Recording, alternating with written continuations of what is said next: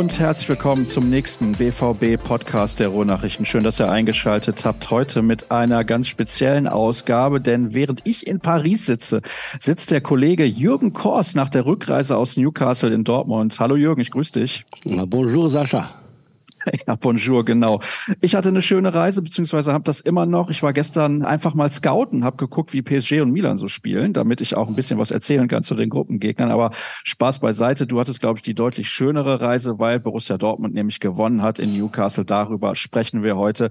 Wir haben, ja, ich will sagen, verkapptes Thema der Woche, denn es gibt natürlich auch ein paar verletzte Spieler. Darüber müssen wir auf jeden Fall sprechen. Aber der Fokus liegt natürlich auf der Partie in Newcastle. Zunächst mal ein bisschen was zur Reise, damit wir so eine Art Vorgeplänkel auch haben heute. Jürgen, wie war's?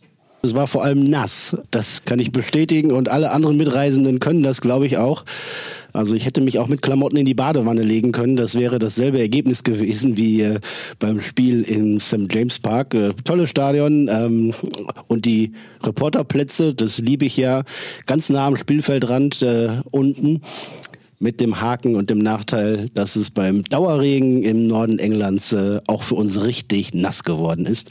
Ähm, das hat äh, ja schon besondere Züge angenommen. Da gab es dann für die ähm, für die Laptops auf den Arbeitsplätzen auf dem Pult gab es dann so so Plastiküberzüge äh, quasi, so, so was vorgebautes, damit die Technik nicht komplett äh, nass wird. Aber auch das hat nicht allen Kollegen äh, so gereicht und es war schon äh, ja besondere Arbeitsbedingungen, aber ähm, der Fußballabend hat äh, das alles wettgemacht und da ist uns ja trotzdem warm ums Herz geworden. Der Kollege Kevin Kisker in der Regie, der kann übrigens ein klein wenig rauszoomen. Ah, das hat er gerade schon gemacht, denn die Hälfte deines Kopfes ist quasi verschwunden. Aber für dich ist ja auch ein bisschen kompliziert. Um mich zu sehen, guckst du auf den Bildschirm, aber die Kamera, die ist unten drunter, also ein bisschen gewöhnungsbedürftig. Ich gucke dich quasi nicht an, damit ich dich ansehe. Aber gut, das ist ein anderes Thema. Ich habe hier jede Menge Hörerfragen logischerweise vorbereitet, aber lass uns zunächst mal darüber sprechen. Heute gibt's nicht so viel Vorgeplänkel, bitte ich zu entschuldigen, aber auf Distanz ist das immer ein bisschen was anderes.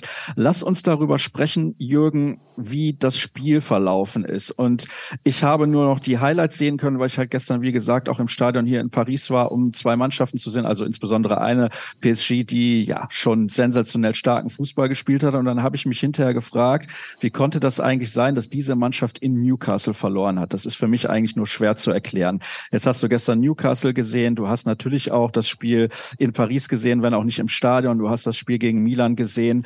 Und ja, ein Kampfspiel vorher, das war klar, dass man da über den Kampf ins Spiel finden muss. Lass uns zunächst mal über die ersten 45 Minuten sprechen. Wie hast du den BVB da wahrgenommen? Ja, ganz anders, als ich ihn erwartet habe oder als ich den Spielverlauf erwartet hatte, muss ich voranschicken, glaube ich.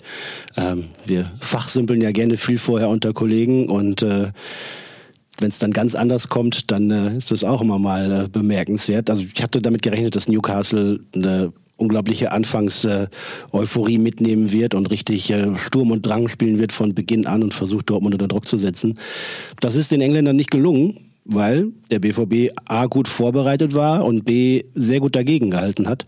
Und äh, so stand dann, glaube ich, nach einer halben Stunde, wenn man das mal als statistisches Argument mit dazulegen mag, äh, eine Torschussbilanz von 8 zu 2 für Borussia Dortmund äh, auf dem Zettel. Und äh, das war schon äh, außerordentlich und erstaunlich.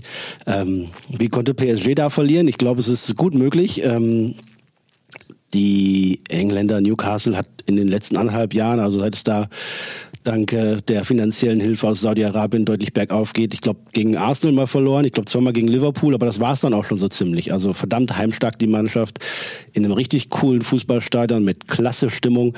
Und äh, ja, wenn das dann in die richtige Richtung läuft, dann kann da an diesem Abend in diesem Stadion mit der Mannschaft von Newcastle wirklich alles passieren.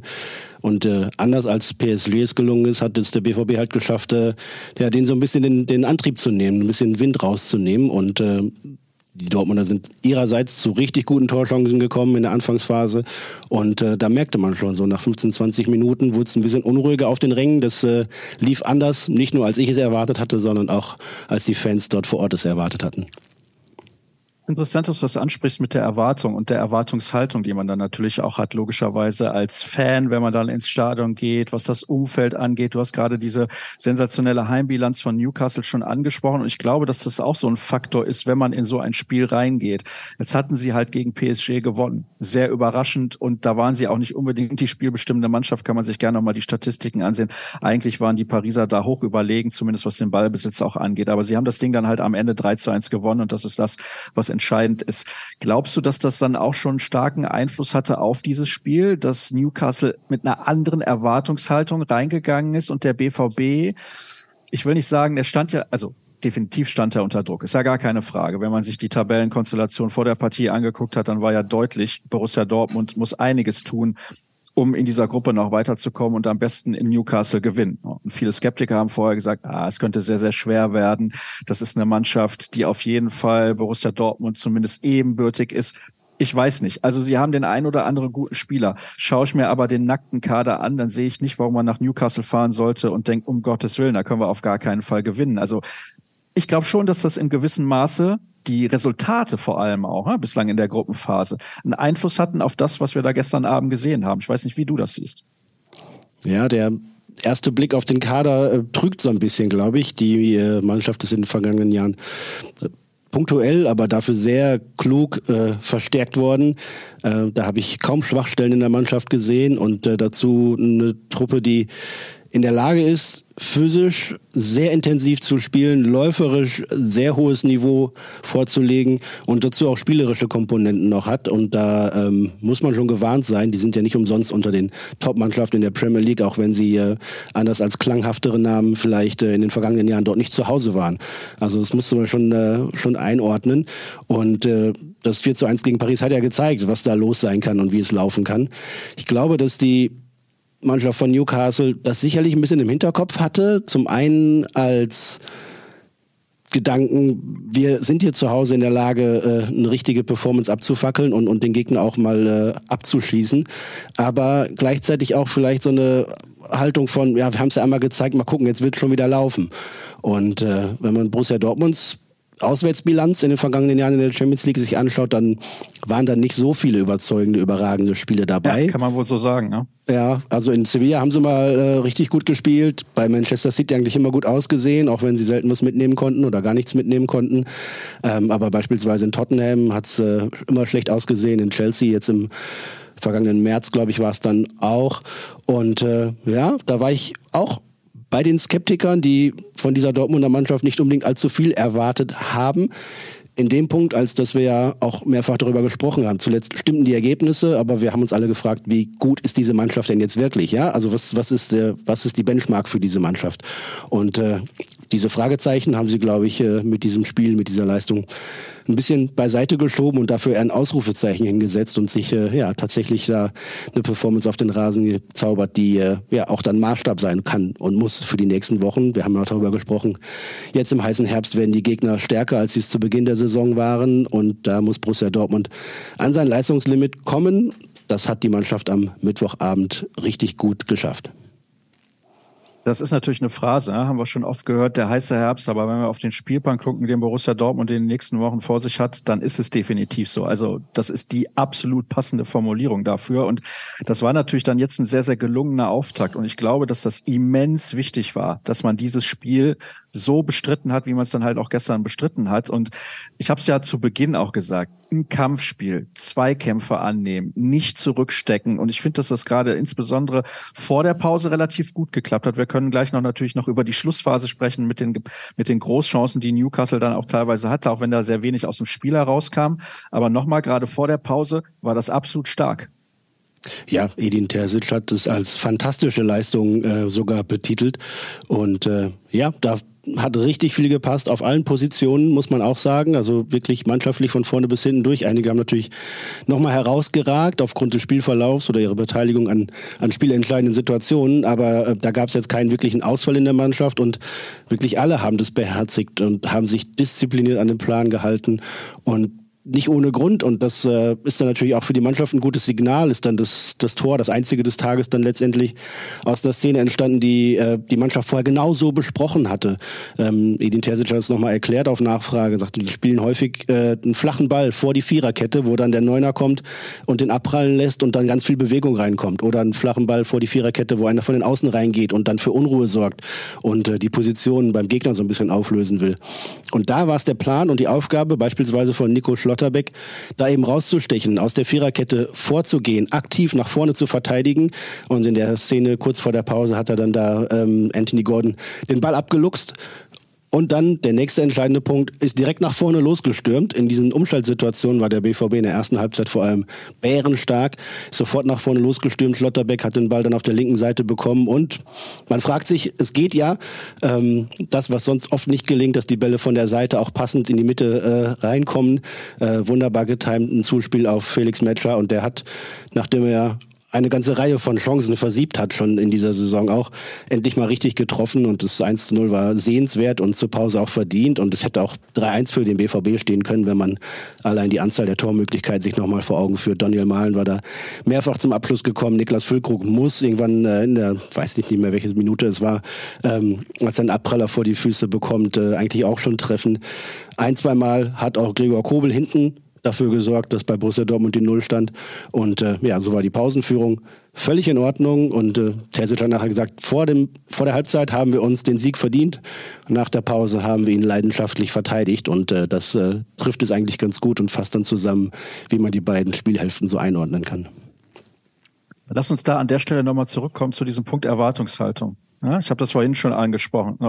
Ich glaube, dass dieses Spiel auch so eine Art Blaupause sein kann für die kommenden Wochen, weil Borussia Dortmund dann ja auch auf Mannschaften trifft, wie, wie zum Beispiel die Bayern und dann irgendwann natürlich auch Leipzig, demnächst dann auch Leverkusen und so weiter. Mannschaften, die ähnlich spielen teilweise, also Bayern lassen wir jetzt mal außen vor, aber die ähnlich spielen wie Newcastle, bedeutet, diese Mannschaften spielen mit. Und wenn du dann in der Lage bist, auch so ein Spiel so zu gestalten, wie Borussia Dortmund das vor der Pause getan hat, dann gehst du auch mit einem ganz anderen Selbstvertrauen erstmal in die Kabine und kommst dann, glaube ich, auch mit der Erwartung raus, wenn wir jetzt einfach nur massiv dagegenhalten, wenn wir wirklich diese oft zitierten 110 Prozent geben, dann werden wir am Ende die Partie auch gewinnen. Klar, jetzt gab es halt diese Situationen, wo dann Newcastle die Latte trifft und so weiter. Die Dinger können natürlich auch reinfallen, müssen wir nicht drüber reden. Aber ich glaube, dass auch viele Fans, Trainerstab und die Spieler sich eigentlich wünschen, dass das viel häufiger der Fall sein wird. Und es wird jetzt auch in den letzten Spielen peu à peu ein bisschen besser, dürfen wir auch nicht vergessen. Ja, ähm, es gehört zweierlei dazu, glaube ich, gegen wirklich auch hochkarätige Gegner. Zum einen voll dagegen zu halten und wenig zuzulassen, dem Gegner auch mal einen Schneid abzukaufen. Und das verbunden dann mit der Möglichkeit, und die hat Borussia Dortmund allein auf der individuellen Klasse, ähm, dann auch selber gefährlich zu werden. Und äh, das hat Newcastle beeindruckt und äh, das wird auch sicherlich andere Mannschaften beeindrucken, wenn sie sich dieses Spiel nochmal anschauen. Und äh, ja, es war mit Abstand würde ich sagen, die beste Saisonleistung individuell bei Nico Schlotterbeck, Felix Metscher, Gregor Kobel wieder stark. Ähm, dann aber auch Sally Özcan, der kurz vor der Pause eingewechselt werden muss für Emre Can und dann äh, ein richtig gutes Spiel abliefert. Insgesamt, auch Mats Hummels muss ich noch dazu nehmen, glaube ich, war das äh, ja für viele, viele Spieler äh, mit einer der besten Saisonleistungen zu einem Zeitpunkt, wo es auch wirklich dringend nötig war und wichtig war. Und das ist gelungen. Und ich glaube, das gibt einen, gibt einen richtigen äh, Energieschub und einen Schub an Selbstvertrauen, weil äh, ja, die Mannschaft selber jetzt auch gesehen hat und verstanden hat, was eigentlich noch alles in ihr steckt, was sie vielleicht noch nicht so wirklich abrufen konnte. Aber ähm, jetzt ist es wieder ein 1 zu 0, sprich die defensive Absicherung funktioniert. Die hat gegen Bremen sehr gut funktioniert, sie hat auch in Newcastle eigentlich äh, richtig gut funktioniert. Dass man da nicht alles wegverteidigen kann, ist klar. Und vorne fällt dann halt immer noch mal ein Tor, weil der BVB einfach ja grundsätzlich über viele Spieler torgefährlich werden kann. Und das äh, zusammengesetzt in der Balance gehalten und, und abgestimmt, hat eben auch dazu geführt, dass äh, Borussia Dortmund mal wieder auf der Insel ein Fußballspiel gewinnen kann. Ja, das sagst du's. Ne? Also ich meine, das ist ja auch der Klassiker. Man fährt dann rüber nach England und machen wir uns nichts vor. Es ist nun mal die beste Liga der Welt und wenn die Mannschaften dann das einigermaßen abrufen, was sie bringen können, dann wird's für jeden Gegner schwer. Ist ja auch völlig egal, wer das ist. Das ist auch für Barcelona und Real Madrid oder die italienischen Mannschaften oder Paris schwer. Haben wir ja zuletzt am Beispiel Newcastle gegen PSG sehr eindeutig gesehen. Aber umso höher einzuordnen, finde ich, ist dieser Sieg in Newcastle. Klar, es war jetzt nicht die absolut perfekte Leistung, man hat da keinen Champagnerfußball gespielt, aber ich glaube, und da haben wir wieder das Thema Erwartungshaltung, das hat auch keiner gedacht, dass das so passieren wird. Ja, also da wirst du mit, äh, mit äh, Sonnenscheinfußball wahrscheinlich wenig äh, ernten. Und zumal, wenn es dann noch, auch noch in Strömen regnet. Ähm, aber ja, das muss die Herangehensweise sein. Und das äh, sehen wir in den vergangenen Wochen auch. Es fällt Borussia Dortmund nicht so leicht gerade fünf, sechs Tore zu schießen, wie das teilweise in der vergangenen Rückrunde der Fall war. Es fällt der Mannschaft nicht so leicht, ihre Spielsituationen vorne rauszuspielen, torgefährlich zu werden, den Strafraum besetzt zu haben. Und die Abstimmung mit Niklas Füllkrug beispielsweise ist immer noch ein, ein, Problem oder eine Herausforderung, an der man arbeiten muss. Ähm, aufgrund der Konstellation der Personalsituation hat dann Marco Reus in, in ähm, Newcastle wieder halbwegs über den linken Flügel agiert. Das ist nichts, was ihm liegt, das wissen wir. Trotzdem musste er daran. Und äh, so gibt es viele Gründe dafür, dass es eben kein Champagnerfußball war, aber der war auch tatsächlich nicht gefragt und der hätte, glaube ich, an dieser Stelle auch nicht zum Ziel geführt. Und äh, ich glaube, ich würde nicht mal sagen, dass es ein dreckiger Sieg war. Es war am Ende ein bisschen mit Zittern verbunden, na klar. Das muss man aber auch äh, eingestehen, dass es dazugehört. Ähm, der, der Trainer von Newcastle, Eddie Howie, hat es dann nachher gesagt, wir waren nicht nahe an unserer Bestleistung und die, die Margins, also die Abstände, die, äh, die Kleinigkeiten, die es dann am Ende ausmachen, auch wenn man das viel zu häufig hört, ähm, die sind dann eben auch entscheidend. Und da war Borussia Dortmund stärker. Und äh, dementsprechend ist die Konstellation in der Gruppe jetzt, in dieser Hammergruppe, dürfen wir nicht vergessen, äh, für Borussia Dortmund plötzlich wieder deutlich besser. Vorher waren sie letzter und äh, jetzt sind sie zweiter und haben mit sechs Punkten nach drei Spielen eine richtig gute Ausbeute, haben noch zwei Heimspiele und von daher ist das Achtelfinale in greifbare Nähe gerückt. Ich glaube, dass sich PSG und Newcastle und Milan auch noch hier und da mal einen Punkt wegnehmen. Und Borussia Dortmund hat richtig gute Karten, sich in dieser Todesgruppe durchzusetzen und eben keinen qualvollen Europapokal tot zu sterben, sondern vielleicht noch eine Runde weiterzukommen es macht eben schon einen riesen Unterschied aus. Das ist relativ eindeutig, wenn du einmal in so einer Gruppe ein Auswärtsspiel gewinnst. Ne? Also das ist ein ganz, ganz entscheidender Faktor. Jetzt haben sie halt in Newcastle diese Punkte mitgenommen. Du hast jetzt gerade gesagt, sechs Punkte nach drei Spielen. Das wäre natürlich top. Es sind aktuell nur vier, aber man hat ja momentan den Vorteil des direkten Vergleichs, den man gewonnen hat gegen Newcastle. Bedeutet, spielt man im Rückspiel in Anführungsstrichen nur unentschieden. Ne? Liegt man immer noch New vor Newcastle im direkten Rennen. Und ich habe ja jetzt gestern halt auch dieses Spiel von PSG im Stadion gesehen. Und ich muss ganz ehrlich sagen, was PSG das Spiel, also mir ist nach wie vor nicht zu erklären, wie sie in Newcastle verlieren konnten.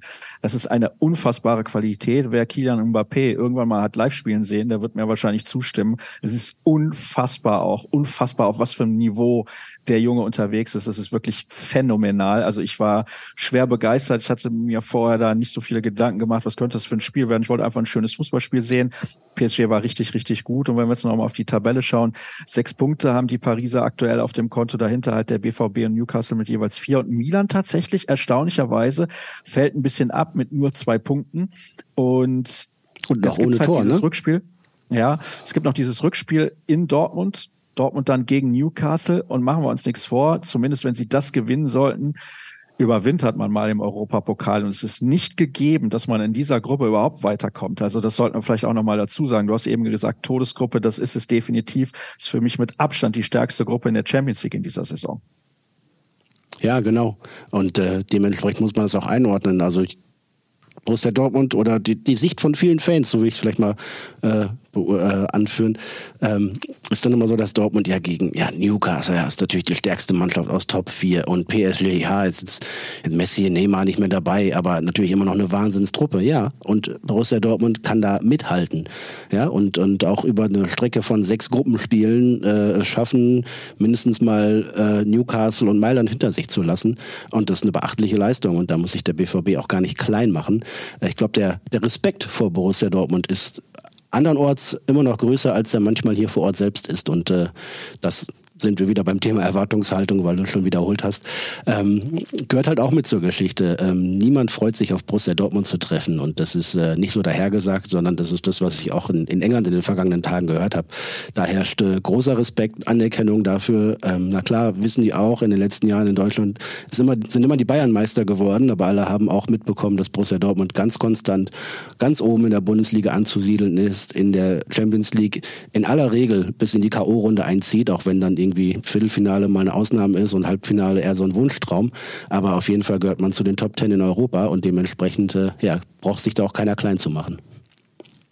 Ich bin übrigens persönlich der Meinung, also ich weiß nicht, wie du das siehst, das war jetzt mein Eindruck nochmal bestätigt gestern im Stadion, dass PSG ohne Neymar und Messi deutlich besser aufgestellt ist, weil viel mehr Struktur im Spiel auch mit dabei ist und nicht mehr dieses, ja, haben vorne drei Superstars und einer wird schon immer irgendwie liefern, sondern ich hatte das Gefühl, dass das halt sehr, sehr strukturiert ist und dass das ein, ein schöner, attraktiver Fußball ist und dass die da viele tolle Kicker haben. Technisch oh, es ist wirklich eine Augenweide, den zuzusehen, muss ich ganz ehrlich sagen. Das haben sie natürlich zu Hause gespielt. Es ist immer was anderes, als auswärts nochmal dann zu spielen.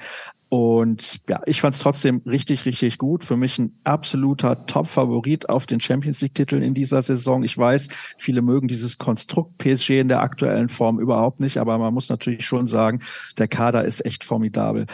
Wobei ich sagen Milan, würde, wenn ja, Borussia Dortmund mhm. nicht so einen Angsthasen-Fußball gespielt hätte äh, in Paris, ja, sondern mit klar. einer ähnlichen äh, Attitüde ins Spiel gegangen wäre ja. wie in Newcastle, dann äh, hätte man das Spiel auch nicht verlieren müssen. Also da hat sich der BVB ein bisschen, äh, wie ich es eben schon angeführt habe, ein bisschen selbst zu klein gemacht und ein bisschen, ein bisschen Angsthasenfußball gespielt. Das wäre nicht nötig gewesen. Ähm, andererseits muss man vielleicht auch sagen, so eine Leistung wie Newcastle wäre vielleicht mit dem im Hintergrund, dass man es jetzt auch doch unbedingt nochmal zeigen will, dass man doch auch auswärts bestehen kann, vielleicht auch andersrum nicht möglich gewesen. Aber das ist ein bisschen Spekulation.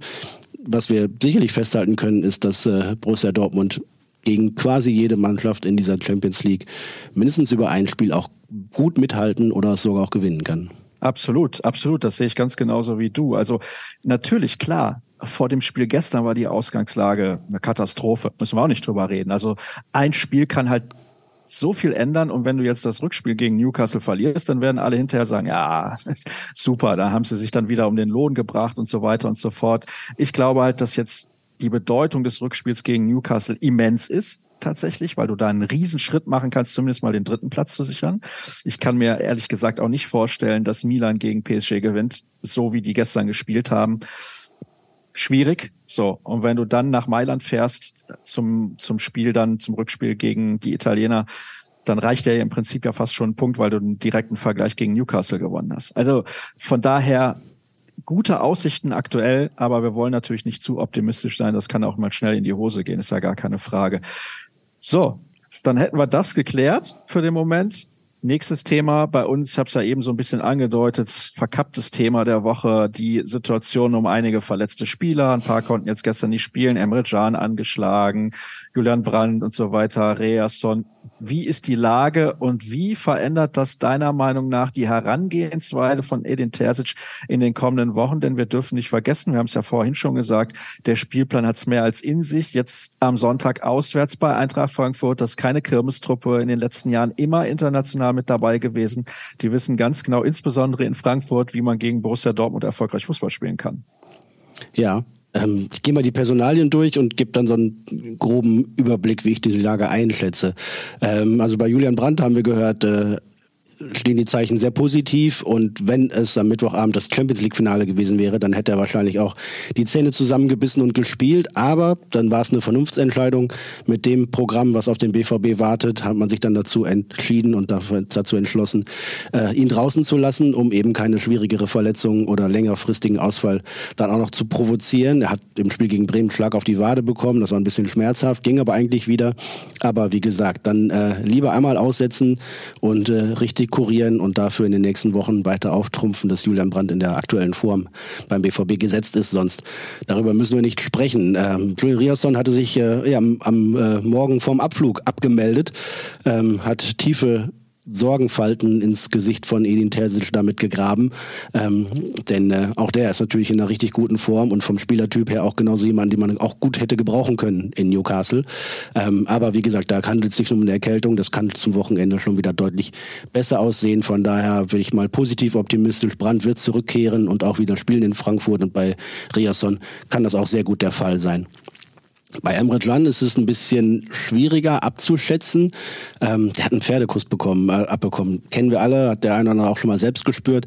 Ähm, das kann richtig wehtun, wenn da so eine Prellung auf dem Muskel ist und das wirklich einfach auch sehr schmerzhaft ist. Das konnte man sehen im Spiel. Er konnte sich kaum noch bewegen, konnte auch kaum noch vom Feld humpeln zur Auswechslung. Ähm, das ist äh, eine Sache, wo man Geduld braucht, glaube ich. Ne? Dann wird jetzt erstmal ein bisschen Ruhe rangelassen und dann kann er nach und nach die ersten Geh- und Laufversuche machen und wenn es sich tatsächlich nicht um eine strukturelle Verletzung handelt. Er war in England nicht im Krankenhaus, der wird sicherlich nochmal untersucht, aber es gibt jetzt keine Befürchtung, dass da was Gröberes passiert ist. Ähm, dann kann der auch in vier, fünf, sechs Tagen, glaube ich, wieder mit der Mannschaft trainieren und dann auch zurückkehren. Und es ist, glaube ich, gerade ein, ein Pfund und eine Stärke, dass äh, Borussia Dortmund vergleichsweise wenig Verletzte hat. Klar, die groben, äh, gröbsten Belastungen kommen jetzt, dazu im Herbst, wenn es nass und kalt ist und so und häufiger mal was passiert als sonst im Sommer. Aber ähm, bislang kommt der BVB richtig gut mit dem Personal durch die Saison. Und weil ich es eben angekündigt hatte, die Gesamteinschätzung der Lage ist, dass ja, es gut tut der Mannschaft, immer dann, wenn viel Konkurrenzkampf da ist, wenn Wettbewerb da ist um die Kaderplätze, um die Startelfplätze, dann wird diese Mannschaft richtig stark. Da wünsche ich mir aus BVB-Sicht, dass der Druck aus der zweiten Reihe noch ein bisschen größer wird, denn beispielsweise Sebastian Aller ist äh, so außer Form, dass er gerade nicht wirklich eine ernsthafte Alternative zu Niklas Füllkrug darstellt. Ähm, sicherlich muss man Füllkrug auch mal auch mal schonen, zumal er aus Bremer Zeiten gar nicht so englische Wochen gewohnt ist. Äh, jetzt mit der Nationalmannschaft noch unterwegs war, deswegen wird er sicherlich auch mal spielen. Aber aktuell äh, ist er nicht wirklich eine Option, die man gleichwertig ansehen würde. Karim Adeyemi kämpft um seine Form und ist äh, aktuell ja auch weit davon entfernt, das zu zeigen, was er in der vergangenen Rückrunde schon gezeigt hat. Da bräuchte es noch ein bisschen mehr Druck. Und wie es zum Beispiel gehen kann, um das Gegenbeispiel dann auch gleich zu nennen, Sally Özcan hat zweimal von Beginn an gespielt, als Emre Can mal eine Pause brauchte, ist gestern zum schwierigen Zeitpunkt kurz vor der Pause eingewechselt worden und hat sofort, aber wirklich ab dem ersten Moment äh, nahtlos diese Rolle ausgefüllt und äh, das sogar sehr gut gemacht. Und äh, einer derjenigen, wo man sagen muss, den hatten vor der Saison nicht mehr viele auf dem Schirm und haben ihm nicht so viel Spielanteile und vor allem auch nicht so einen entscheidenden Einfluss aufs Spiel zugetraut von dem, was er jetzt gezeigt hat äh, in den Spielen, die er in der Bundesliga gemacht hat und die 50 Minuten, die es dann waren in Newcastle, muss man sagen, vollwertiger Ersatz. Genau so muss es sein, dass dann jemand reinkommt und diese Aufgaben übernehmen kann, damit man A, in diesen nächsten Tagen auch mal den einen oder anderen schonen kann, dass jemand auch mal nur 45 oder 60 Minuten spielt und der andere dann 30 und beim nächsten Mal beginnt und dass eben dieses, äh, dieser Wettbewerb um die Startelfplätze dann auch voll entbrannt ist. Äh, Marcel Sabitzer hat zum ersten Mal seit sechs Wochen wieder von Beginn an gespielt, hat ein sehr ordentliches Spiel gemacht, hat jetzt nicht die großen äh, glänzenden Szenen gehabt, aber man sieht einfach, was für ein, für ein verlässlicher Arbeiter er im Zentrum ist, dass er ballsicher ist, dass er wie, wie wenige andere dieses schnelle Umschalten, Pressing, Gegenpressing und äh, ab nach vorne bei Ballgewinn verinnerlicht hat, dass das in seiner DNA steckt, aufgrund seiner fußballerischen Ausbildung auch. Und äh, ja, so gibt's diverse Positionen, wo das gut funktioniert, na klar. Auch das gehört zur Wahrheit. Die Außenverteidigerpositionen sind mit drei Spielern, die aktuell das Niveau haben, ein bisschen dünn besetzt. Da muss äh, BVB-Trainer Edin Terzic immer gucken, von Spiel zu Spiel und puzzeln und wie passt es gerade. Von daher wäre es hilfreich, wenn Julian Riasson am Wochenende auch wieder in den Kader zurückkehrt. Ja, müssen wir nicht drüber reden. Ne? Also da fehlen die Alternativen aus den auf den Auf au, nochmal von vorne. Da fehlen die Alternativen auf den Außenverteidigerpositionen. Haben wir schon mehrfach thematisiert. Aber dir fehlt insgesamt ein bisschen der Druck aus der zweiten Reihe, wenn ich das jetzt richtig verstanden habe. Also gehen wir mal weg von Sadi Özcan und ich glaube tatsächlich, dass der dann auch in dieser Phase, wo Emre Can eine Pause gebraucht hat, nur in Anführungsstrichen gespielt hat, weil Emre Can so außer Form war. Nicht unbedingt, weil sich vielleicht Özcan im Training so massiv aufgedrängt hat. Keine Ahnung, wie, wie du das siehst. Ja, und äh, das mit dem mit der zweiten Reihe meine ich vor allem in der Offensive auch, ne? Wenn ich dann äh, Aller Adeyemi, Mokoko noch dazu nehme, äh, da, da könnte schon mehr knistern und da könnte sicherlich auch mehr ja, ne, Gefahr durch Einwechslung auch entstehen. Ähm, das ist aktuell nicht der Fall. Und bei Sally Özcan, ähm, ja, ich, ich weiß nicht, wie gut er trainiert. Wir dürfen ja quasi nie mehr beim Training zuschauen bei Borussia Dortmund und können dementsprechend auch von da keine Eindrücke äh, weitergeben. Aber ähm, das, was der Trainer sagt und was, was Mitspieler sagen, ist, dass er halt auch immer da Gas gegeben hat, ne? Und dass der kein Spieler ist, der sich mal hängen lässt oder mal äh, den Kopf nach unten nimmt, weil er am Wochenende dann wieder nur fünf Minuten oder gar nicht gespielt hat, sondern der seine Arbeit macht. Punkt der zum Training geht, das bestmöglich aus sich rausholt, damit sich hilft, damit sich selbst hilft, aber auch der Mannschaft weiterhilft, indem er eben das Niveau hebt im Training. Und das sieht man dann am Wochenende. Und wenn das der Fall ist, dann funktioniert auch ein nahtloser Übergang vom Trainingsbetrieb in den Spielbetrieb. Ja, das muss halt auf allen Positionen der Fall sein. Das ist ein bisschen das Problem. Außenverteidiger, klar, da wussten wir aber vor Saisonbeginn, dass das ein Problem wird, dass der BVB da sehr, sehr wenige Alternativen hat. Also da hätten sie ja gerne auch noch jemanden verpflichtet, war aber dann irgendwie nicht möglich, weil ja auch die Argumentation immer war, wir zahlen noch 20 Außenverteidiger und warum sollten wir jetzt noch einen mehr bezahlen? Aber gucken wir mal, irgendwann ist dann die Nummer ja auch gelöst mit Schulz und Meunier. Also teilweise ist es das ja schon, aber ich denke, das ist das große Ziel für die nächsten Transferperioden, sich auf der Außenverteidigerposition auch ein bisschen besser und breiter aufzustellen.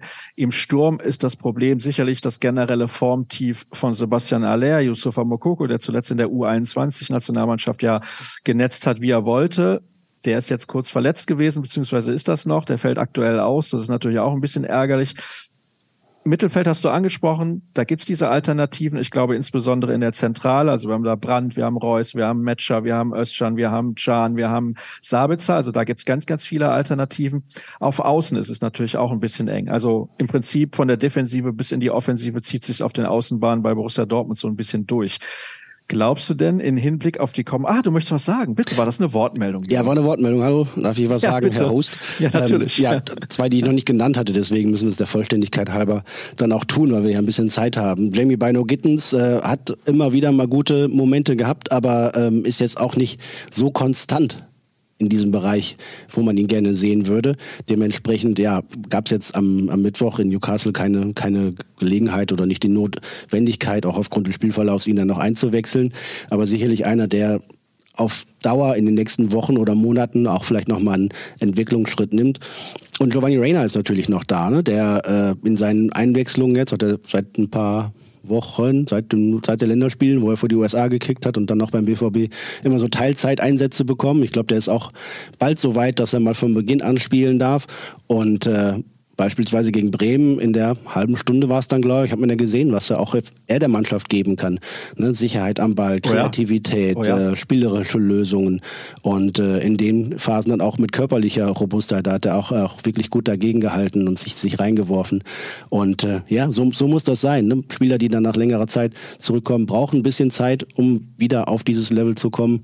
Aber dann müssen sie Druck machen, den etablierten, den Stammkräften, um sich selber dann auch wieder in den Vordergrund zu spielen. Und das ist für Borussia Dortmund ja unter Edin Terzic ganz klar der Weg. Es gibt klar Spieler, die immer spielen, aber es gibt auch immer eine Handvoll Leute, äh, die gerne in diesen Kreis rein wollen und dementsprechend ihre Mitspieler unter Druck setzen.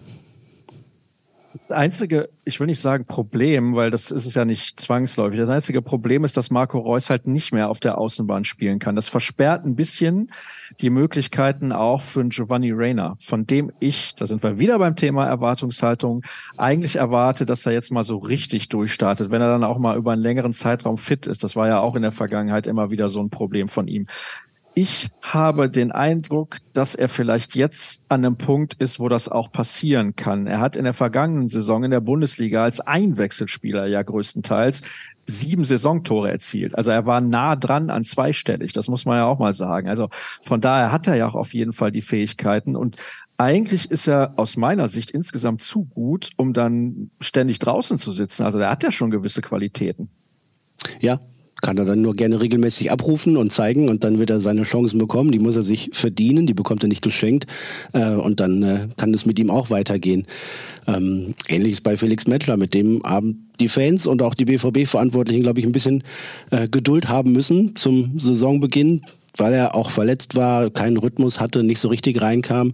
Ähm, aber bei ihm zeigt die Formkurve auch steil nach oben. Und das, was ich in, in England jetzt von ihm gesehen habe, war, war klasse, richtig klasse, weil er eben die körperliche Widerstandsfähigkeit hat und noch dazu die technischen Möglichkeiten, bei höchstem Tempo, auf engem Raum, unter Gegnerdruck noch wirklich saubere Lösungen zu finden, weil er auch Torgefahr hat und bis in den gegnerischen Strafraum reinkommt und so einer ist im Zentrum, den man auch gerne in seiner Mannschaft hat und nicht beim Gegner, weil er dann auch einfach mit seiner Größe, mit seinen raumgreifenden Schritten auch schwer zu verteidigen ist.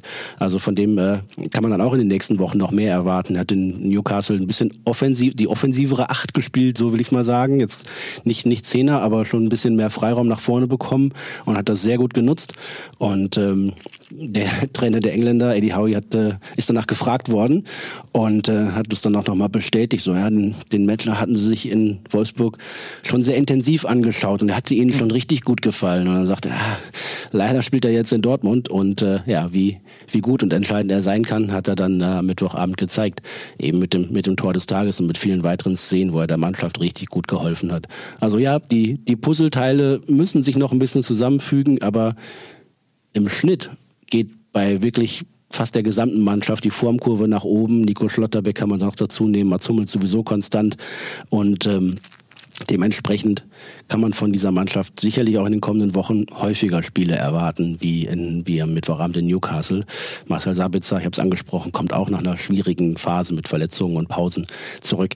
Also wenn das gelingt, diesen Kader fit zu haben und einigermaßen vollständig äh, zur Verfügung zu haben, dann wird Borussia Dortmund bis zur Weihnachtspause noch viele, viele Siege einfahren. Da würde ich mich festlegen. Oh, das werde ich hinterher rausschneiden lassen. Das spielen wir als Clip dann. Bist du dir sicher? Möchtest du das wirklich so tun? Ja, ja, ja ich bin nicht von überzeugt.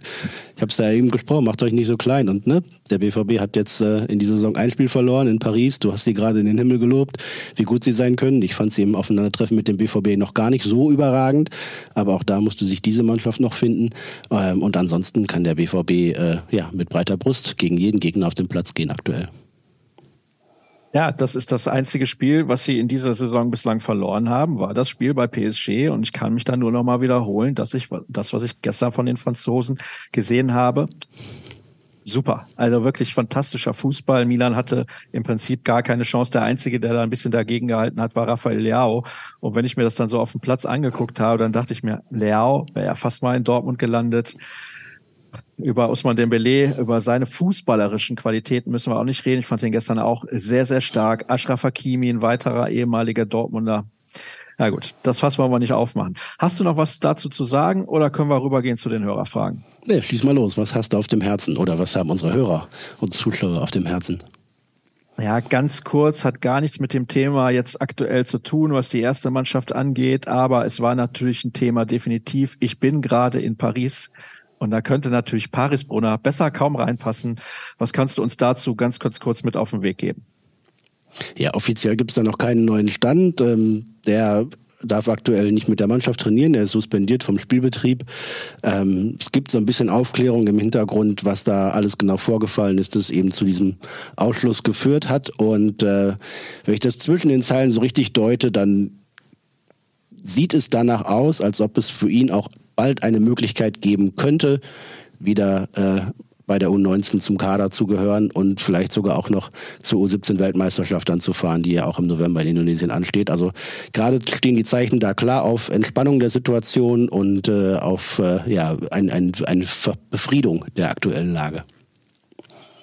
Dann hoffen wir, dass das so ist. Ich finde es an der Stelle richtig, dass wir nicht allzu sehr spekulieren. Also so fern dann irgendwann mal mehr bekannt werden sollte, dann kann man darüber sprechen. Alles andere fällt jetzt in den Bereich der Spekulation. Ich habe da auch viel gehört in den letzten Wochen beziehungsweise Tagen. Aber wie gesagt, wir halten uns da an die Fakten und ich denke, das ist auch richtig so, insbesondere bei so einem jungen Kerl, der noch viel Karriereweg vor sich hat, sollte man insbesondere da auch sehr, sehr vorsichtig sein. Dann kommen wir wieder zurück zur Darf ich noch was ergänzen dazu? Ja, sehr, sehr, sehr gerne. Äh, ich habe mir auch das Spiel der U19 angeguckt in Newcastle. 2 zu 1 gewonnen, ähm, hochverdient, müssen eigentlich bis äh, Mitte der zweiten Hälfte irgendwie 4, 5 oder sogar 6-0 führen, weil Newcastle wirklich schwach war und der BVB sich Top-Chancen in Reihe äh, erspielt hat. Äh, führte dann 1 0, 2 0 nach der Pause und äh, bekommt mit fast einer der einzigen schwächeren Szenen in der Defensive äh, den Gegentreffer, hat dann noch Chancen direkt im Gegenzug aufs 3-1, das sie eigentlich machen müssten. Ähm, und so wurde es dann trotzdem nochmal eine spannende Schlussphase, trotz hochüberlegen geführter Partie. Und äh, deswegen war ich da eben auf dem falschen Dampfer. Die haben jetzt sechs Punkte in der Youth League-Gruppe, genau wie Milan und PSG. Und Newcastle ist mit null Punkten da abgeschlagen. Also da äh, ist nach der Hälfte der Spiele noch nichts entschieden. Und die Dortmunder 19 hat ohne Paris Brunner trotzdem einen richtig guten Eindruck hinterlassen und ist sicherlich in der Lage, da auch die höher eingeschätzten Mannschaften aus Paris und Mailand äh, ja, zu bezwingen oder am Ende vor ihnen zu landen in der Gruppe. War da gut was los da? Ich weiß nicht, die haben ja wahrscheinlich in so einem kleineren, wenn es überhaupt ein Stadion war, Stadion gespielt. Ja, ähm, war gut was los, weil ich so 1000 Zuschauer würde ich schätzen oder so. Die haben gespielt im, im Gateshead Stadium und ich dachte, Gateshead, irgendwas sagt mir das. Ich glaube, da sind mhm. regelmäßig so große Leichtathletik-Meetings und ja. äh, das war so, so, ein Campus ähm, da angebaut und ein teilweise ältlicheres Stadion, aber eine richtig schöne Atmosphäre grundsätzlich und äh, ja, hatte die U19 sich verdient und äh, einer von denen der er zu U23 gehört, in der Youth League noch mitspielen darf. Henry Blank ähm, hat da Innenverteidiger gespielt, 60 Minuten lang. Dann hat Trainer Mike Tulberg ihn runtergenommen und dann nachher freudestrahlend verkünden dürfen, dass äh, der dann in äh, Newcastle zum Profikader gehörte, zur, zur ersten Mannschaft quasi für die Partie in der Champions League. Und das ist für Henry Blank nach neun Einsätzen, glaube ich, in der U23, die es jetzt sind in dieser Saison, sicherlich eine große Auszeichnung und natürlich eine Auszeichnung fürs NLZ, dass da jetzt vielleicht der nächste Spieler anklopft, der dann aus dem eigenen Nachwuchs kommt und in dieser Saison vielleicht auch seinen ersten Profi-Einsatz bald feiern könnte und äh, zeigt natürlich auch den Weg für die vielen, vielen hoffnungsvollen Talente, von denen es dann ja doch im Endeffekt nur relativ wenige schaffen, tatsächlich durchzustoßen bei den Profis. Henry Blank steht kurz davor. Jetzt kommen wir endgültig zurück zu den Profis. In der jetzigen Verfassung musstest du da niesen? Ja, Gesundheit. Ich muss einmal husten, ja. Ja, ja. Ach so, husten ist auch in Ordnung. Trotzdem Gesundheit. In Danke. der jetzigen Verfassung ist man eigentlich verpflichtet, Reus und Hummels noch ein weiteres Vertragsjahr anzubieten. Wie seht ihr die Situation auch im Hinblick, dass man solche Kaliber zum Zeitpunkt ihrer Verpflichtung 2008 und 2012 heute gar nicht mehr bezahlen könnte? Ja, das ist sicherlich richtig. Ähm, Mats Hummels hat es äh, ja so ausgedrückt im vergangenen Sommer auch noch, solange ich gesund bin, nicht gegen Schmerzen anspielen muss und das Gefühl habe, dass der Mannschaft noch helfen kann, ähm, hat er Bock auf Fußball. Und äh, A, er wirkt gerade topfit und gesund. Das ist auch wichtig für seine Leistungen. Das, was er abruft und auf dem Platz zeigt, ist, ist spitze. Das ist äh, ein Anführer auf dem Feld in jeder Szene und äh, auch jemand, der die, die Ausstrahlung verkörpert, wo ich das eben so gesagt habe in Newcastle. Ähm, der war so fokussiert, der war so klar, der hat sich an den Plan gehalten, der hat das gespielt, was er spielen musste und diese, diese positive Aura auch auf seine Mitspieler übertragen. Und äh, das ist natürlich ein unschlagbares Gesamtpaket. Also ein Verteidiger seiner Klasse zu kaufen wäre unsagbar teuer oder für Borussia Dortmund gar nicht möglich, weil diese Spieler heiß begehrt sind. Und äh, ja, wenn es, wenn es so weitergeht, wenn er gesund bleibt, dann äh, sehe ich da keinen Grund, ihm zumindest nochmal nahezulegen, vielleicht doch noch ein Jahr dran zu hängen. Ja, also am Ende, Otto Rehagel hat es früher immer gesagt, ne, Qualität ist keine Frage des Alters. Es kommt darauf an, ob die Leute gut oder schlecht spielen. Ne? Alles andere spielt keine Rolle. Er hat damals bei Werder Bremen immer auf sehr, sehr alte und erfahrene Spieler gesetzt. Also könnten wir jetzt ein paar Namen rausholen wie Mirko Votava, Manny Burgsmüller noch relativ spät dann zu Werder Bremen, Klaus Allofs noch auf seine letzten Karrieretage. Und dementsprechend, ja, also das ist wirklich ähm, der wirklich entscheidende Faktor. Klar, du kannst mit denen dann nicht noch fünf, sechs Jahre planen, insbesondere heute, weil der Fußball sich natürlich auch verändert hat. Das ist ja logisch. Wie ist es eigentlich zu erklären, dass Adiemi und Füllkrug beim ersten Ballkontakt nach Anspiel den Ball zehn Meter weit vom Fuß bringt? Die technischen Defizite in der Offensive sind offensichtlich. Na, Niklas Füllkrug, würde ich sagen, ist jetzt einfach auch ein ganz anderer Art von Fußballer. Der ist ein Zielspieler, ein Abschlussspieler, der gar gar nicht so viel mit dem Ball machen sollte. Bei Adiemi ist natürlich was anderes. Ja, ähm, war die Frage jetzt bezogen aufs Spiel in Newcastle, dann ja, ist es natürlich schwierig. Es war ein Spiel mit viel Tempo auf beiden Seiten, das aber ich würde sagen, mehr bei den Engländern dafür gesorgt hat, dass gerade bei diesem nassen Boden dann auch technische Mängel irgendwann mal hervorgetreten sind und es gar nicht so einfach war, dieses hohe Tempo unter diesen Gegebenheiten durchzuziehen. Ähm, bei Füllkrug, ja, ist es so, ne? Also mit dem Rücken zum Tor kann er die Bälle sauber verarbeiten und ablegen. Äh, Im Strafraum wissen wir um seine Qualitäten, aber dass der jetzt äh, im, im äh, höchsten Tempo noch Doppelpässe spielt auf dem Weg dorthin, das darf man von ihm nicht erwarten. Und äh, ja, wenn ich eben gesagt habe, es war von vorne bis hinten eigentlich eine richtig gute Leistung, dann muss man bei Niklas Füllkrug vielleicht ein, eine kleine Klammer aufmachen. Ähm, er kann sicherlich mehr, wobei das auch kein Spiel war, in dem er als Mittelstürmer richtig glänzen konnte. Und Ademi hatte ich ja eben angesprochen. Ne? Also es, es muss irgendwie einen Weg geben für ihn, wieder aus dieser Formkrise, aus diesem Leistungsloch rauszukommen. Äh, vielleicht dauert es länger, als er sich selber das gerade noch zugesteht oder vorstellt. Aber ja, früher oder später muss ihn Terzic hinbekommen. Ich äh, zweifle gerade daran, ob das so relativ schnell geht, wie es dem BVB gut tun würde. Denn äh, stell sich mal vor, die Partie am Mittwochabend und du hast Malen und Adiyemi auf den Flügeln, dann kannst du noch viel torgefährlicher sein, weil du eben auch noch viel mehr Torgefahr ausstrahlst und Gegner vor Entscheidungen zu Entscheidungen zwingst und, und aus den Positionen rausziehst und dafür Löcher für andere bekommst. Ähm, ja, ein, ein richtig guter Karim Adiyemi wäre schon wichtig für den BVB. Aktuell ist er nicht da. Mich erinnert das ja immens und ich glaube, dir wird es nicht anders gehen an die Vorsaison. Auch da hat Borussia Dortmund gerade zu Beginn der Spielzeit massive Probleme gehabt, was das Spielerische angeht.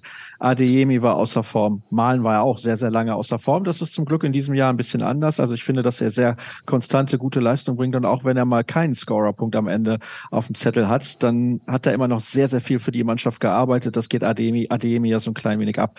Aber da finde ich, sind die Parallelen insgesamt schon unverkennbar. Der Unterschied ist, Borussia Dortmund gewinnt deutlich häufiger. Sie verlieren weniger Spiele, als das in der vergangenen Spielzeit der Fall gewesen ist. Und das finde ich sehr, sehr bemerkenswert. Aber aber ja, wir haben noch einige Hörerfragen, Jürgen, deswegen möchte ich da gerne direkt weitermachen, bevor du darauf noch eingehst. Ist Duranville der neue Matteo Morey?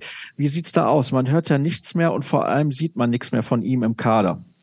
Nach wem war die Frage? Julian Duranville. Julian Duranville, ja, er hat sich äh, wieder verletzt, leider. Und äh, das ist jetzt ja schon tatsächlich nicht nur leider, sondern auch ein leidiges Thema fast. Ähm, er hat in der U19 haben ausgeholfen, um ein bisschen Spielpraxis zu sammeln und danach wieder Probleme gehabt. Und äh, bislang ist es nicht gelungen, diese muskulären Probleme, die vielleicht auch zum Teil seinem Wachstum äh, zuzuschreiben sind, zum anderen auch dem Übergang vom Juniorenfußball zum Seniorenfußball und anderen Beanspruchungen. Äh, es ist nicht gelungen, die in den Griff zu bekommen. Und äh, das ist eine große Aufgabe, denn auch er ist ein vielversprechendes Talent, aber jetzt seit auch fast einem Jahr ohne Spielpraxis und dementsprechend komplett ohne Rhythmus. Und äh, je länger man raus ist, desto weiter wird natürlich auch der Weg wieder zu dem Punkt, an dem man hinkommen möchte. Ähm, schwierig. Also gut möglich, dass er noch im Herbst mal wieder ein paar Teilzeiteinsätze bekommt Richtung Weihnachten. Aber ähm, natürlich war vor Saisonbeginn die Hoffnung eine andere, nämlich diejenige, ihn als, äh, als Backup für Malen oder Adiemi da zu haben, wenn die mal eine Pause brauchen und den Jungen über 15 Minuten, 30 Minuten, vielleicht auch noch mal länger, äh, langsam wirklich an, an Top-Niveau und Bundesliga äh, heranzuführen und die daran zu gewöhnen. Das gelingt leider gerade gar nicht. Ja, ja, das ist leider ein Problem. Niklas Süle hat auch ein Problem, denn er sitzt in der Regel aktuell nur auf der Bank und deswegen wird gefragt, Terzic hat auf der PK gesagt, Niklas Süle kennt die Gründe. Kennen wir die auch? Ja, die sind äh, offensichtlich. Äh, Mats Hummels ist gesetzt. Äh, Edin Terzic hat ihn jetzt zu Saisonbeginn ein, zwei Mal auch draußen gelassen. Aktuell geht es nicht. Man braucht Mats Hummels, um Spiele zu gewinnen. Man braucht seine Erfahrung, seine Klasse auf dem Platz und seine Gabe, eine Mannschaft auch zu führen und zu leiten. Äh, Nico Schlotterbeck hat, ich glaube, in Freiburg dann wieder an der Seite von Hummels gespielt und seitdem sich festgespielt. Stark aufsteigende Form, hat gegen Union Berlin ein tolles Tor gemacht und das äh, 1 zu in Newcastle würde ich ja fast auch zu 70 Prozent ihm zuschreiben, weil er eben von der Balleroberung bis zum Assist äh, entscheidend beteiligt war. Und äh, in der Form, in der er jetzt spielt, äh, gibt es keinen Grund, ihn rauszunehmen. Und hinzu kommt Innenverteidiger, da rotierst du auch nicht so schnell und so leicht wie auf anderen Positionen vielleicht mal. Ähm, entsprechend ja, muss sich Süle im Training anbieten. Natürlich begleitet ihn nach wie vor das mag es ein Vorurteil oder auch eine, eine Feststellung sein, dass man bei ihm häufiger das Gefühl hat, dass er noch viel mehr könnte oder noch dauerhaft auf Top-Niveau wirklich auch äh, Fußball spielen könnte und das nicht so richtig aus sich rausholt. Dass äh, dieser, dieser Vorwurf des Flickmas begleitet ihn ja so ein bisschen. Aber wenn Schlotterbeck so stark spielt und sowohl gegen den Ball als auch mit Akzenten in der Offensive so auftrumpft, dann äh, gibt es für Terzic keinen Grund zu wechseln und Ähm, in Newcastle hätte es die Möglichkeit gegeben, Niklas Süle beispielsweise auch als rechten Verteidiger aufzustellen.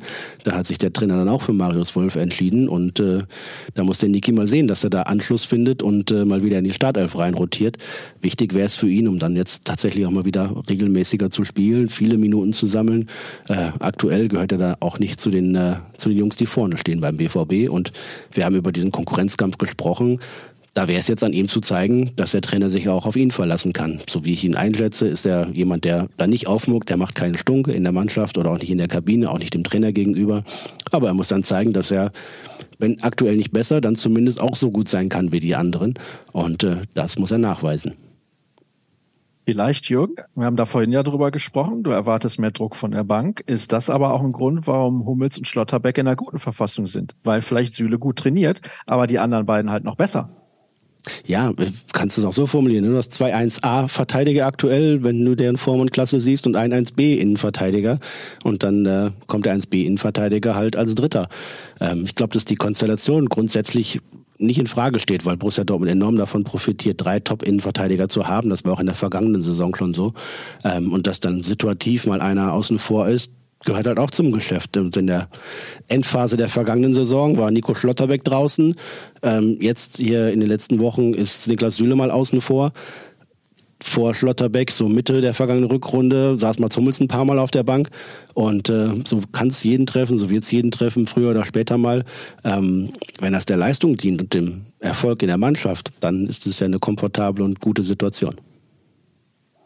Das denke ich auch. Und hier wird ja auch noch gefragt, wie lange er sich diese Bankrolle gefallen lassen wird, beziehungsweise wie lange er damit zufrieden sein wird. Also du hast es gerade schon gesagt, das ist kein Spieler, der aufmuckt. Ich glaube tatsächlich auch, dass das allen drei Top-Innenverteidigern, die Borussia Dortmund hat, und ich finde alle drei sehr gut, dass das denen insgesamt gut tun. Es wird auch wieder dann vielleicht auch mal eine rote Karte geben oder eine fünfte gelbe Karte oder eine Verletzung oder vielleicht denkt Edin Terzic, ich muss jetzt mal ein bisschen was tun, was die Belastungssteuerung angeht. Da wird es noch Situationen geben, da wird auch Süle wieder spielen. In der vergangenen Saison gab es auch mal eine Phase, da war Mats Hummels kurzer Zeit mal außer Form.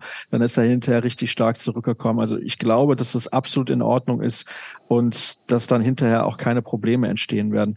Ich habe was vergessen beim Vorgeplänkel. Ben aus Dortmund würde gerne wissen, beste Currywurst in Dortmund haben wir, glaube ich, schon einige Male thematisiert. Bester Spot für den Sonnenuntergang. In Dortmund? Ja, ja, ja. Hm. Oben vom U schön? Ja, war ich noch nicht, aber kann ich mir sehr gut hm. vorstellen. Florian? Also da, wo man oben weiter oben ist und wirklich auch schön in die Ferne gucken kann. Guckt man ja nach Bochum, ne, wenn die Sonne untergeht. Ich bin noch nie auf dem Florian gewesen, auch auf dem also, nicht. Aber, der, aber auf, auf der, meiner Der Sonnenuntergang ist, ist, im Westen, von daher äh, musst du Richtung Bochum gucken. Ähm, ja, und ich glaube, es gibt so zwei, drei Halden im, im, Norden der Stadt, von denen man dann auch einen ganz schönen Ausblick hätte, dann auch auf die City selbst und äh, die umliegenden Orte. Beste Kneipe. Oh, schwierig. Schwierig. Da will ich jetzt auch nicht so viel Werbung machen. Ach, jetzt kommt die Nummer wieder. Wir überlegen uns was, ja. lieber Ben. Ich würde dich darum bitten, die Frage nächste Woche nochmal zu stellen. Dann gehen wir da mal ein bisschen in die Tiefe, in einem ausführlichen Vorgeplänkel. Und jetzt mit der Distanz ist das ja immer so eine Sache, ne? sonst würden wir wahrscheinlich zehn Minuten nur darüber philosophieren. Aber Ben, schick uns doch bitte diese Frage gerne vielleicht noch ein bisschen erweitert nächste Woche nochmal. Auch zum Beispiel bester Spot für ein Bierchen vor dem Spiel und so weiter und so fort. Hier wird danach gefragt, bestes Café für Frühstück. Solche Dinge, das ist ein bisschen einfacher zu thematisieren, wenn wir dann auch nebeneinander im Studio sitzen. Ich weiß jetzt gar nicht, wer nächste Woche mit dabei ist, aber das wird auf jeden Fall nochmal geklärt. Ich trinke ja auch selten vor den Spielen Bier, weil ich ja immer arbeiten muss. Ja, ja, Du trinkst dann halt während des Spiels. Nein, Spaß. Also, das hier wird auch noch gefragt, welches Stadion war das lauteste, wo ihr live vor Ort gewesen seid? Das lauteste, das lauteste. Ja, beschickt das. Also ja, okay. in Istanbul, das ist das, das ist die Hölle auf den Ohren. Also das ist dermaßen laut, äh, dass es äh, schon wirklich körperlich äh, einen, einen betrifft und dass man es spürt, wie, wie äh, die, das Volumen da hochgeht. Äh, ja, das, das ist orkanartig. Beschickt, das war das lauteste. Ich hätte trotz der Laufbahn gesagt, dass das Olympico in Rom sehr viel hergibt, aber ich bin auch schon im San Siro gewesen.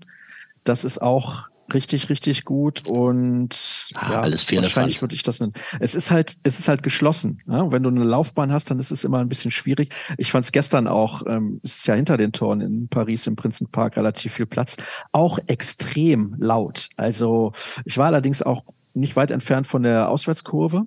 Deswegen, vielleicht deswegen noch mal ein bisschen lauter gewesen. Hier wird noch mal gefragt nach Schlotterbeck und Hummels.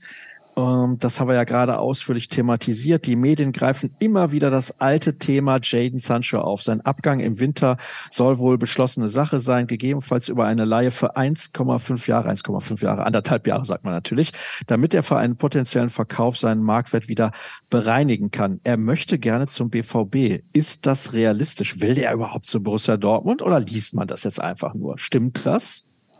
Also hat er mir so nicht erzählt. Ich wäre gespannt, woher der User das äh, von, von Jaden hat oder aus seinem Umfeld.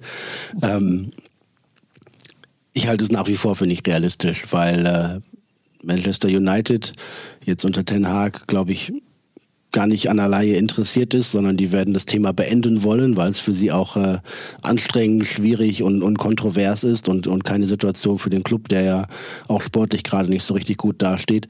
Und wenn es dann äh, in Richtung Verkauf geht, dann sind da, glaube ich, andere Clubs potenter als Borussia Dortmund das wäre. Und zudem auch wenn es gerade nicht immer danach aussieht, ist man auf den Außenbahnen mit Malen, mit Adeyemi, mit Bino Gittens, mit Duranville, situativ auch mit Brandt oder Reus oder Rayner eigentlich ausreichend gut aufgestellt. Und wenn Borussia Dortmund äh, ein bisschen Geld in die Hand nimmt im Winter, dann glaube ich eher für einen Außenverteidiger als äh, für einen vierten, fünften oder sechsten Flügelstürmer.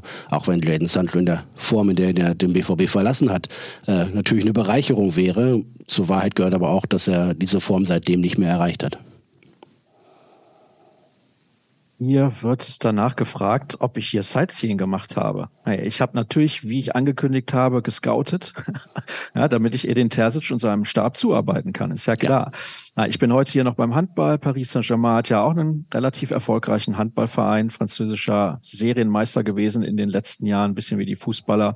Und die spielen heute gegen den THW Kiel, Tag vorher angereist und überlegt, was kann man denn abends machen? Da kann man ja auch mal zum Fußball gehen. Und wie gesagt, es war wirklich, muss ich echt sagen, bin völlig begeistert auch ganze Atmosphäre. Hat mir sehr, sehr gut gefallen, war, war echt gut. Aber es war unfassbar eng. Also Wahnsinn, wie eng Plätze im Stadion sein können. Und wenn, also wir saßen im Unterrang quasi in der letzten Reihe. Und wenn daneben jemand gesessen hätte, also das, da war zum Glück daneben, neben der Reihe so ein bisschen Platz hättest du komplett vergessen können. Aber es ist ja auch ein älteres Stadion, von daher will ich jetzt nicht meckern. Ja, bei Newcastle gesagt, ähnlich, also ja. da musste man schon quasi abwechseln mit dem mit dem Schreiben auf dem Laptop, denn da muss man ja mal so ein bisschen die Ellenbogen hochheben, um zu schreiben. Oder? Ernsthaft? So, so Dirk, Dirk, schreibst du jetzt? Ja, okay, dann nehme ich eben die Hände zurück und äh, andersrum und so. Das war schon knackig eng. Also da war, okay. da war nicht viel Platz. Aber das gehört auch dazu. Wo ist es nochmal so eng? Keine Ahnung, St. Pauli zum Beispiel ist auch so richtig eng und so. Das ist halt in manchen Stadien so, in anderen anders. So ist das halt. Hier wird gefragt, wie sehr gefällt euch die neue Spielweise unter dem Motto weniger sexy, mehr Erfolg? Und wie unterscheidet sich das eurer Meinung nach von Mourinho-Fußball? Ja, Mourinho-Fußball würde ich äh, das nicht bezeichnen. Es ist eine pragmatische Herangehensweise und eine, eine Lehre aus den vergangenen zehn Jahren, glaube ich. Ähm, Edin Terzic hat es ja an zwei, drei Stellen schon mal erwähnt und auch ausgeführt, beispielsweise im vergangenen Frühjahr nach dem 3 zu 3 in Stuttgart, wo er sagte, es gibt Gründe dafür, dass Borussia Dortmund seit 2012 nicht mehr deutscher Meister geworden ist. Es gibt Gründe dafür, dass die Mannschaft situativ herausragend spielt und dann aber wieder äh, sich selbst ein Bein stellt. Und äh, an diese Ursachen, die man dahinter meint, aus äh, gekundschaftet und ausgeforscht zu haben, geht man ran. Es gibt äh, dementsprechend klare Schlussfolgerungen. Es gibt äh, einen Rami Benzebaini statt eines Rafael Guerrero. Der eine ist natürlich der bessere Fußballer, mit dem anderen kannst du vielleicht äh, besser verteidigen und dementsprechend dauerhaft mehr Erfolg haben. Ähm, es gibt im Mittelfeld Spieler wie Metscher oder Sabitzer, die dazugekommen sind, die eben Physis auch haben, Widerstandsfähigkeit haben, die robust sind, dagegenhalten können. Ähm, vielleicht ist es der ein oder andere Doppelpass weniger im BVB-Spiel. Das macht das in den Momenten vielleicht nicht so hochwertig oder mag nicht so hochwertig sein. Und äh, Terzic ist da bei der äh, Parole, ne? weniger Eleganz, mehr Energie oder Effizienz, äh, statt irgendwie da äh, Zirkusfußball zu spielen. Ähm, da war Dortmund verwöhnt, aber auch verärgert immer wieder darüber, dass es dann am Ende doch für nichts reicht. Und wenn es dann jetzt eben 1 zu 0 Siege sind, mein Gott, dann hat man eben Bremen 1-0 geschlagen und Newcastle 1-0 geschlagen. Das Ergebnis sind sechs Punkte und am Ende ist Erfolg sexy und äh, dann wird am Ende der Saison, wenn es denn für irgendeine Trophäe reicht, äh, dann auch egal sein, ob man jetzt da 3-0 oder 1-0 gewonnen hat, sondern das äh, muss ja zielführend sein. Und äh, da ist Terzic ganz klar und da äh, will er sich auch dran messen lassen. Er glaubt, dass er mit dieser Mannschaft Titel gewinnen kann und er glaubt, dass das aktuell der richtige und erfolgversprechende Weg ist. Ähm, wenn dann jemand äh, die Kabinettstückchen von Sancho oder Dembele vermisst oder den Roar, wenn Erling Holland mit dem Ball am Fuß lossprintet, ja, die sind halt nicht mehr da. Ähm, und Spieler dieser Couleur kann der BVB auch nicht nicht züchten und zaubern, auch wenn es oft gelingt.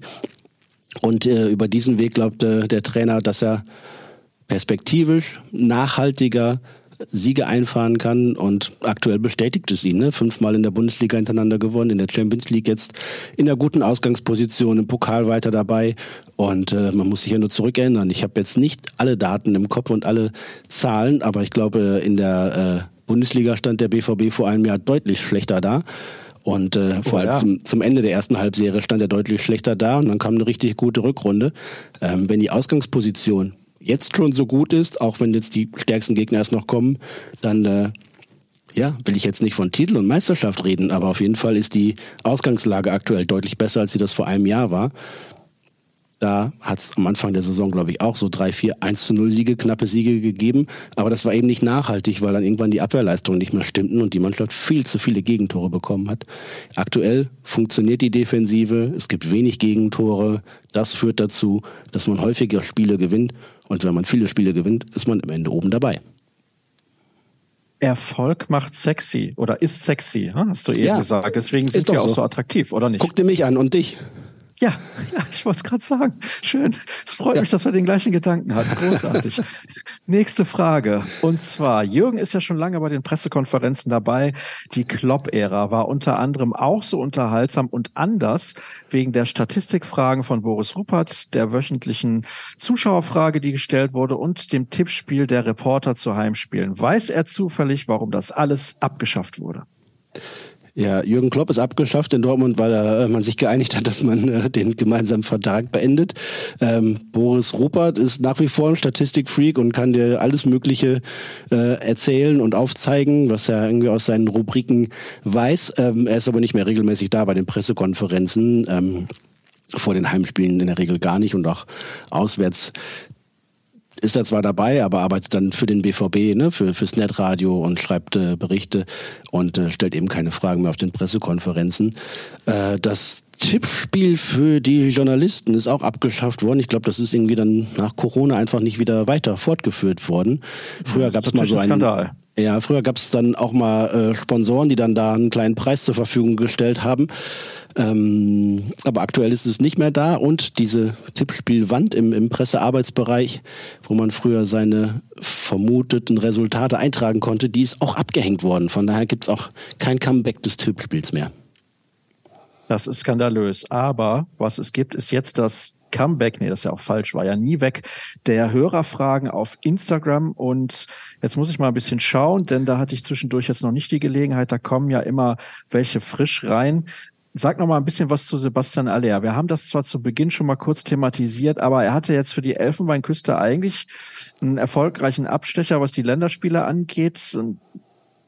Denkst du, das wird jetzt in ein paar Wochen dann wieder besser werden? Ich meine, dann ist er auch erstmal weg beim Afrika Cup, ist ja auch dann so ein Problem. Also wie soll er beim BVB wieder in die Spur finden? Ja, idealerweise schafft er das eben noch äh, im November bis Richtung Dezember. Ähm, er ist nicht in der Form, physisch, rein körperlich, äh, um das zu zeigen, was er in der vergangenen Rückrunde präsentieren konnte. Da hat er sicherlich auch von der Euphorie gezehrt, nach seiner Erkrankung und der Behandlung äh, wieder dabei zu sein. Dann klappte es auch noch und das äh, bewirkt dann, dass es beim nächsten Mal auch wieder klappt etc. und hat sich da einen Rausch gespielt.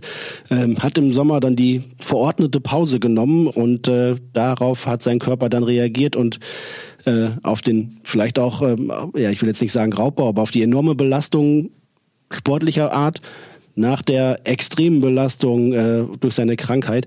Ähm, und der braucht jetzt einfach mal ein bisschen Ruhe, ein bisschen Pause und nimmt sich die und nimmt das eben auf Kosten der, der sportlichen Leistungsfähigkeit gerade, die eben nicht so gegeben ist, wie man sich das wünschen würde. Ähm, ich würde bei Sebastian Haller, über den wir uns vor einem Jahr noch ganz andere Gedanken gemacht haben, äh, nie, ja, nie vorschnell urteilen, sondern dem wünsche ich tatsächlich, dass er Stück für Stück sich dahin zurückarbeiten kann. Und es ist, es ist Arbeit, es ist ein Prozess, es dauert. Ähm, Terzic wird die Geduld mit ihm haben und ihm da auch die Zeit geben. Äh, idealerweise natürlich, äh, ja, kommt er in den nächsten Wochen Schritt für Schritt näher ran an, äh, an seinen Leistungshorizont oder an sein Leistungslimit und dann wird er für den BVB auch eine, eine Stütze sein. Wenn das nicht gelingt, ist die Situation natürlich kompliziert, denn dann ist er im Januar auch noch äh, drei, vier, fünf Wochen weg. Äh, ich glaube, der Afrika Cup findet in seiner Heimatstadt statt oder in seinem, für sein Heimatland statt, in der Elfenbeinküste. Von daher wird es ein besonderes Turnier für ihn auch werden und wenn er dann erst Anfang Mitte Februar zurückkommt ähm, und dann womöglich viel gespielt hat, dann äh, ja, müssen wir die Situation nochmal neu bewerten. Aktuell ist es ja schade für ihn und äh, bitter für den BVB, dass er nicht das äh, abrufen kann, was eigentlich in ihm steckt. Was er nämlich für die Mannschaft wert sein kann, hat er in der Rückrunde eindeutig unter Beweis gestellt. Aluminium Man of the Match wird hier gefragt.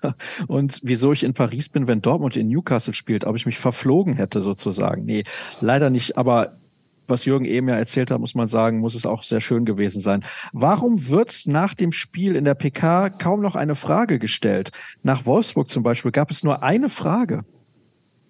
Äh, Wolfsburg war ich nicht dabei, aber ich kann mich den letzten Freitag gegen Bremen war ich dann auch äh, einer der ganz wenigen Reporter, die es dann zur Pressekonferenz geschafft haben. Das Problem ist, dass äh, natürlich in der Regel parallel auch die, die Mixzone läuft und äh, viele Kolleginnen und Kollegen dann dahin gehen, weil die Pressekonferenz ja nachher eh aufgezeichnet wird und die sich das nochmal anschauen können. Ähm, ja, es, äh, was da noch dazu kommt, ist, dass natürlich die die Trainerstimmen durch die TV-Übertragung dann auch schon direkt den Zuschauern serviert werden und dann äh, da schon wichtige und zentrale Aussagen ja auch platziert werden von den äh, von den Trainern und dementsprechend in der Pressekonferenz nicht immer sowas das Neueste zu erwarten ist und dann muss man halt trotzdem dahin gehen oder darf trotzdem dahin gehen, muss ich sagen. Und äh, ja, dann ein, zwei andere Fragen stellen, die eben das Portfolio an Themen noch mal ein bisschen erweitern. Hier wird auch noch mal gefragt, warum ich nicht, warum ich in Paris bin wegen Rugby. Nee, ja, das wäre natürlich aber alles, für Rugby. Ja, das wäre natürlich um Längen, Längen besser als äh, ein schnödes Handballspiel.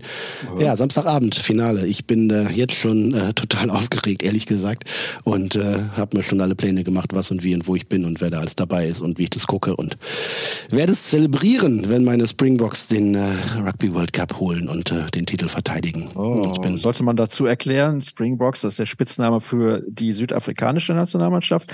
Dann gibt's die All Blacks, das sind die Neuseeländer Neuseeländer, die spielen, glaube ich, im Finale gegeneinander, oder? So ist es. Ja, natürlich. Das ist im Übrigen höchst spektakulär und es gibt nicht ständig diese Pausen wie im American Football. Ich mag auch die NFL, aber Rugby ist da schon noch ein bisschen ursprünglicher, auch wenn es in Deutschland jetzt nicht so, so die Präsenz hat. Ich glaube, die Kollegen von ProSieben Max zeigen das in Deutschland, oder? Da können wir ja, Werbung ran. für machen. Ist ja mhm, ran. Ja, ich kann es nur ans Herz legen. Ich finde, es ist eine der größten Sportarten überhaupt. Dann hier noch eine Frage. Wer ist denn aktuell eurer Meinung nach beim BVB der Unterschiedsspieler? Denn gestern war es eine tolle Teamleistung. Ja, wer ist denn der Unterschiedsspieler? Ja, den einen gibt es ja gerade eher nicht, ne? Julian Brandt war jetzt in den vergangenen Wochen Topscorer. Äh, ganz zu Beginn der Saison hat Donny Malen ein paar Mal hintereinander getroffen und damit den Unterschied gemacht auf der auf der Anzeigetafel quasi. Aber ähm, nee, es ist gerade niemand so herausragend. Das ist grundsätzlich ein gutes Zeichen, weil sich das dann auf viele verschiedene Spieler verteilt. Ähm, man kann es natürlich aber auch so bewerten, dass beim BVB so der, der nächste Superstar gerade nicht in der Mache äh, ist und irgendwie mit den Hufen schart und äh, sich äh, auf Weltklasse-Niveau hochkicken möchte oder hochkicken kann. Ähm, von daher ist es eine Medaille mit zwei Seiten. Vielleicht kann man die Mannschaft ja dann auch mal ein paar Jahre zusammenhalten, ist eventuell der Vorteil. Ich vermisse die Fragen von Lurchi. Gibt es den Hörer noch? Ja, den gibt es. Das habe ich bei Twitter auf jeden Fall so wahrgenommen. Also Bernd Stromberg, melde dich gerne nochmal mit ein paar Hörerfragen. Freuen wir uns drüber. Und die letzte, die war eigentlich auch fürs Vorgeplänkel vorgesehen. Lieblingsbundesländer, wenn es nach den Speisen der Region geht. Also nenn mal deine drei Lieblingsbundesländer und die dazugehörige Speise, lieber Jürgen, wenn es darum geht, was findest du besonders lecker in Deutschland? Jetzt bin ich mal sehr gespannt. Ja, da muss ich tatsächlich Italien ist ja kein Bundesland, ne? Damit ja, das ist ja ich, wenn ich jetzt den Kollegen Gröger, die, den alten Feinschmecker als Joker noch anrufen könnte, der würde mir vielleicht helfen können. Ähm, also ich Bayern wegen des Bieres würde ich ganz weit oben ansetzen und wegen der äh, netten Speisen, die es dann immer auf den Almen gibt und so in den Hütten. Äh, das ist schon schon Lebensqualität und Genussqualität. Die würde ich da auf jeden Fall äh, da setzen. Das Ruhrgebiet für für Pommes Currywurst zum Beispiel und äh, viele, viele gute äh, Dönerbuden etc. Ähm, ja, ja klassisches deutsches Essen der Döner natürlich. Kulinarisch vielfältig ist natürlich äh, Berlin, wo du ne, in einem Stadtteil quasi innerhalb von einer Straße einmal um die Welt dich essen kannst. Ähm, das hat natürlich allein von der von der Auswahlmöglichkeit auch einen auch einen besonderen Reiz. Ähm, ansonsten, weiß nicht, ich mag weder, weder Saumagen besonders gerne, noch, noch Hering oh. oder Matthias oder sonst was. Ähm, also da würde ich mich schon schwer tun. Es sei denn, du, ah, na gut, Schwaben für Spätzle, äh, für Karspatzen, äh, würde ich dann auch schon noch dazu nehmen. In, in uh, Newcastle gab es übrigens einen äh, Laden, der hieß German Döner. Sag mal. Das gibt's doch gar nicht. Ja, die Engländer, die ja vom Essen sowieso nichts verstehen, ähm, ja, glauben, nur wahr. weil die Deutschen ständig Döner essen, wäre jetzt der Döner deutsch. So habe ich das für mich interpretiert. Ähm, ja, so Schmankerl am Rande. Was gab's für euch? Äh, am Samstagabend waren wir essen. Da gab's so ein drei, drei vier Gänge Menü mit äh, leckeren Sachen. Ähm, und am Spieltag waren wir mittags noch essen. Da gab's äh, so ähm, Dirty Fries, also so Pommes mit, mit Beilagen drin quasi, wie man das von der einen oder anderen Frittenbude in Deutschland inzwischen auch kennt. Ähm, und abends beim Spiel gab es tatsächlich, ja, weil die Deutschen gekommen sind, gab es dann Cabbage und Bratwurst. Sag mal, das gibt's doch nicht. Also ist wirklich, da fällt mir nichts zu ein. Also tatsächlich muss ich echt sagen, die Engländer, was die Küche angeht, aber freut mich, dass du am Samstag schon in Newcastle gewesen bist. Also du hast richtig durchgezogen und also da merkt man übrigens, du bist so im Flow, ja, ja. arbeitstechnisch, dass du schon die Tage verwechselt. Sensationell. Ja, ich habe ja eben auch schon die Youth League und Champions League Gruppen verwechselt. Ja. Man merkt, es war durchaus auch anstrengend, äh, unterwegs zu sein und äh, habe schon gedacht, boah, jetzt muss ich noch, darf ich noch eine Stunde lang reden. Ähm, ich hoffe, ich äh, rede mich nicht um Kopf und Kragen. Ich hoffe, dass zumindest das eine oder andere Hand und Fuß hatte und den Rest streicht ihr und äh, seht's mir nach. Äh, wenig Schlaf, viel unterwegs gewesen und gerade erst gelandet und Stunde 20, Stunde 15 braucht man äh, für den Flug von Newcastle nach Dortmund und 40 Minuten durch den Stau auf der B1 äh, vom Airport in die City. Fällt mir nichts zu ein. Fällt mir wirklich nichts zu ein. Aber ich kann sagen, ich bin schön nachhaltig mit dem Zug direkt von Dortmund nach Paris hineingefahren, quasi in Paris, Gare de Nord. Das ist der Bahnhof, wie Edmund Stoiber sagen würde, quasi sozusagen in den Bahnhof hinein. Ja, Transrapid. Ja wer es mal googeln möchte von den jüngeren Hörern da draußen. Das war eine interessante Geschichte damals vom Edmund. Wir machen noch ein bisschen Werbung und zwar für unser Abo. Das könnt ihr bekommen für drei Euro für nur drei Monate. Alle schwarz-gelben Geschichten, unter anderem geschrieben von Jürgen Kors. Seit Samstag in Newcastle für euch euer Begleiter gewesen bei der Youth League, beim Champions League Spiel und auch natürlich in den kommenden Wochen, Monaten und Jahren. Das ist ja ganz klar. Jürgen findet ihr zum Beispiel bei Twitter unter Jürgen Kors. Dort findet ihr mich unter Edsascher Start, gerne auch bei Instagram und auf allen Kanälen sind wir unterwegs unter rnbvb. Und damit habt ihr es gemerkt. Wir sind am Ende angekommen. Jürgen, nimmt noch mal einen Schluck oder was? Ja.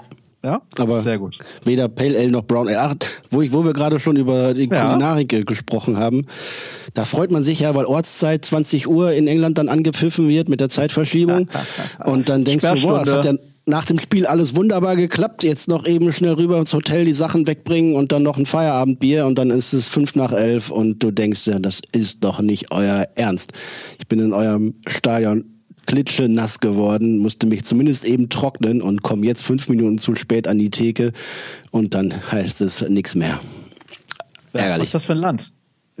Was ist das für ein Land, bitte? Also, also auf jeden Fall weit, weit außerhalb der EU.